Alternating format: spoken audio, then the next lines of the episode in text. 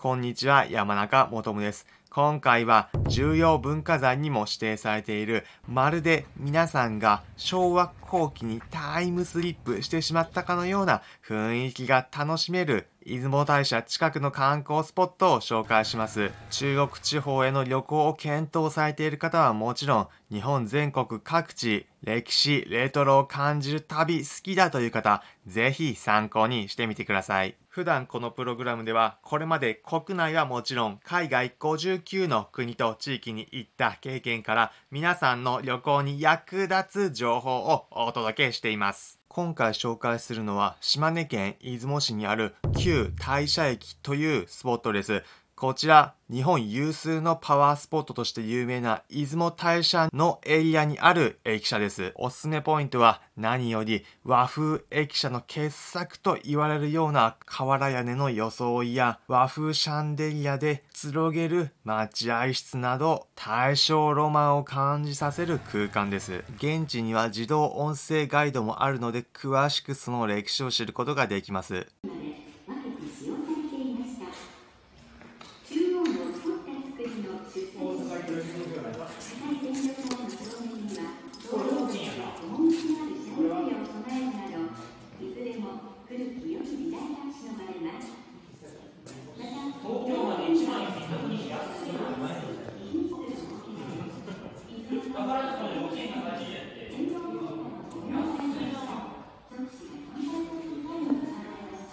駅舎の中に入っていきます。ちなみに入場料は無料です。この駅舎、作られたのは1924年ということで、なんと約100年近くの歴史がある駅舎なんです。1960年頃に最盛期を迎え、その後、自動車の発達によって乗客が減少したことを受けて、1990年に廃止された駅舎なんです。その後も歴史遺産として残されて現在に至ります。当時の線路も残されていて、なんと機関車を見学することができるんです。機関車、車内入っていくと、操縦スペース、レトロな作り、さらに遠く広がる出雲の山並みも楽しめます。列車好きな方はもちろん、レトロな歴史感じる旅行好きという方、おすすめです。また、近くには、ローカル電車、現役の一畑電車の出雲大社前駅もあり、そこには日本でも有数の古い電車の一つが展示されていて、同じくレトロな車内を楽しむことができます。なお、市畑電車については別のプログラムで紹介しているので、車窓から眺められる宍道湖の雄大な景色など、電車の旅好きという方はそちらもチェックしてみてください。また、この電車の行き先だった日本有数のパワースポット、出雲大社についても別のプログラムで紹介しているので、気になる方はそちらもチェックしてみてください。最後に今回のまとめです。